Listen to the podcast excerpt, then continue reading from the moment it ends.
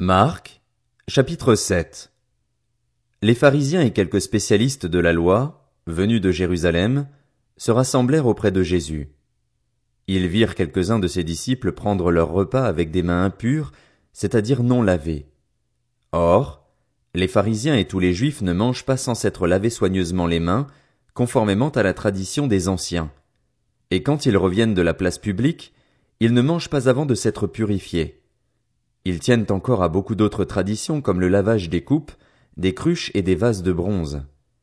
Alors les pharisiens et les spécialistes de la loi lui demandèrent Pourquoi tes disciples ne suivent-ils pas la tradition des anciens mais prennent-ils au contraire leur repas avec des mains non lavées? Jésus leur répondit Hypocrite! Ésaïe a bien prophétisé sur vous, comme il est écrit, Ce peuple m'honore des lèvres, mais son cœur est éloigné de moi. C'est faussement qu'il m'honore en donnant des enseignements qui sont des commandements humains. Vous abandonnez le commandement de Dieu et vous gardez la tradition des hommes, car vous lavez les pots et les coupes et vous faites beaucoup d'autres choses semblables. Il leur dit encore, vous rejetez très bien le commandement de Dieu pour garder votre tradition.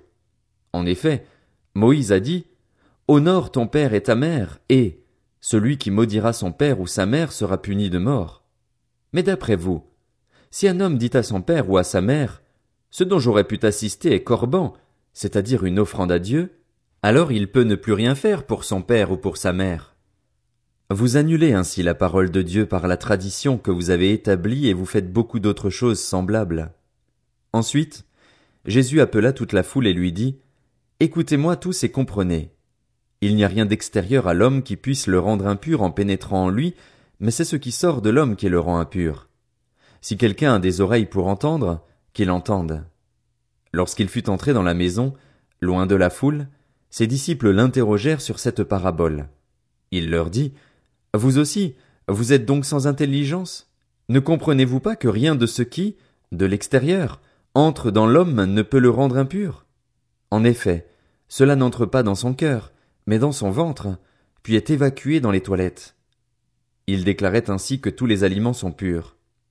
Il dit encore, c'est ce qui sort de l'homme qui le rend impur. En effet, c'est de l'intérieur, c'est du cœur des hommes que sortent les mauvaises pensées, les adultères, l'immoralité sexuelle, les meurtres, les vols, la soif de posséder, les méchancetés, la fraude, la débauche, le regard envieux, la calomnie, l'orgueil, la folie. Toutes ces choses mauvaises sortent du dedans et rendent l'homme impur. Jésus partit de là et s'en alla dans le territoire de Tyr et de Sidon. Il entra dans une maison, désirant que personne ne le sache, mais il ne put rester caché, car une femme dont la fillette avait un esprit impur entendit parler de lui et vint se jeter à ses pieds. Cette femme était une non-juive d'origine syrophénicienne. Elle le pria de chasser le démon hors de sa fille. Jésus lui dit, Laisse d'abord les enfants se rassasier, car il n'est pas bien de prendre le pain des enfants et de le jeter aux petits chiens. Oui, Seigneur, lui répondit-elle, mais les petits chiens, sous la table, mangent les miettes des enfants. Alors il lui dit, À cause de cette parole, tu peux t'en aller. Le démon est sorti de ta fille. Et quand elle rentra chez elle, elle trouva l'enfant couché sur le lit, le démon était sorti. Jésus quitta le territoire de Tyr et revint par Sidon vers le lac de Galilée en traversant la région de la Décapole. On lui amena un sourd qui avait de la difficulté à parler et on le supplia de poser la main sur lui. Il le prit à part loin de la foule, lui mit les doigts dans les oreilles et lui toucha la langue avec sa propre salive. Puis il leva les yeux au ciel, soupira et dit, Ephata, c'est-à-dire, ouvre-toi. Aussitôt ses oreilles s'ouvrirent, sa langue se délia et il se mit à parler correctement. Jésus leur recommanda de n'en parler à personne, mais plus il le leur recommandait, plus il le proclamait. Rempli d'étonnement, il disait Il fait tout à merveille. Il fait même entendre les sourds et parler les muets. Marc, chapitre 8 Ces jours-là, une foule très nombreuse s'était de nouveau réunie et n'avait pas de quoi manger. Jésus appela ses disciples et leur dit Je suis rempli de compassion pour cette foule, car voilà trois jours qu'ils sont près de moi, et ils n'ont rien à manger. Si je les renvoie chez eux à jeun, les forces leur manqueront en chemin, car quelques-uns d'entre eux sont venus de loin. Ses disciples lui répondirent, Comment pourrait-on leur donner assez de pain à manger ici, dans un endroit désert? Jésus leur demanda, Combien avez-vous de pains? Sept, répondirent-ils. Alors il fit asseoir la foule par terre, prit les sept pains et, après avoir remercié Dieu, il les rompit et les donna à ses disciples pour les distribuer. Et ils les distribuèrent à la foule. Ils avaient encore quelques petits poissons. Jésus les bénit et les fit aussi distribuer. Ils mangèrent et furent rassasiés, et l'on emporta sept corbeilles pleines des morceaux qui restaient. Ceux qui mangèrent étaient environ quatre mille. Ensuite Jésus les renvoya. Aussitôt il monta dans la barque avec ses disciples et se rendit dans la région de Dalmanuta. Les pharisiens arrivèrent, se mirent à discuter avec Jésus et, pour le mettre à l'épreuve, lui demandèrent un signe venant du ciel. Jésus soupira profondément dans son esprit et dit, Pourquoi cette génération demande-t-elle un signe? Je vous le dis en vérité, il ne sera pas donné de signe à cette génération. Puis il les quitta et remonta dans la barque pour passer sur l'autre rive. Les disciples avaient oublié de prendre des pains. Il n'en avait qu'un seul avec eux dans la barque. Jésus leur fit cette recommandation. Attention, méfiez-vous du levain des pharisiens et du levain d'Hérode. Les disciples raisonnaient entre eux et disaient, C'est parce que nous n'avons pas de pain. Jésus, le sachant, leur dit, Pourquoi raisonnez-vous sur le fait que vous n'avez pas de pain? Ne comprenez-vous pas et ne saisissez-vous pas encore? Avez-vous encore le cœur endurci? Vous avez des yeux et vous ne voyez pas? Vous avez des oreilles et vous n'entendez pas? Ne vous rappelez-vous pas? Quand j'ai rompu les cinq pains pour les cinq mille hommes, combien de paniers pleins de morceaux avez-vous emporté? Douze, lui répondirent-ils.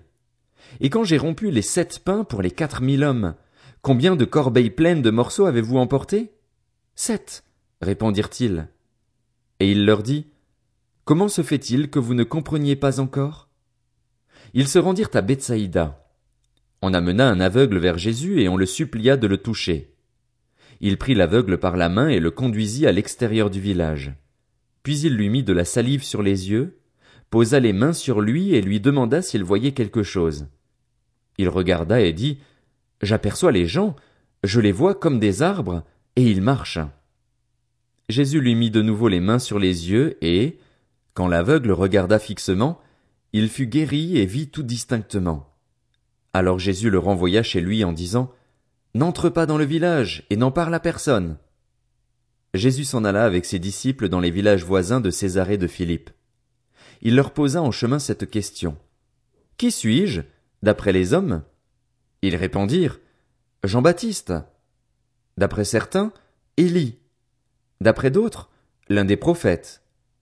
Et d'après vous, qui suis-je? leur demanda-t-il. Pierre lui répondit, Tu es le Messie. Jésus leur recommanda sévèrement de n'en parler à personne. Alors il commença à leur enseigner qu'il fallait que le Fils de l'homme souffre beaucoup, qu'il soit rejeté par les anciens, par les chefs des prêtres et par les spécialistes de la loi, qu'il soit mis à mort et qu'il ressuscite trois jours après. Il leur disait cela ouvertement, alors Pierre le prit à part et se mit à le reprendre. Mais Jésus se retourna, regarda ses disciples et réprimanda Pierre en disant, Arrière, Satan, car tes pensées ne sont pas les pensées de Dieu, mais celles des hommes. Puis il appela la foule avec ses disciples et il leur dit, Si quelqu'un veut être mon disciple, qu'il renonce à lui-même, qu'il se charge de sa croix et qu'il me suive. En effet, celui qui voudra sauver sa vie la perdra, mais celui qui la perdra à cause de moi et de la bonne nouvelle la sauvera. Et que servira-t-il à un homme de gagner le monde entier s'il perd son âme? Que donnera un homme en échange de son âme? En effet, celui qui aura honte de moi et de mes paroles au milieu de cette génération adultère et pécheresse, le Fils de l'homme aura aussi honte de lui quand il viendra dans la gloire de son Père avec les saints anges.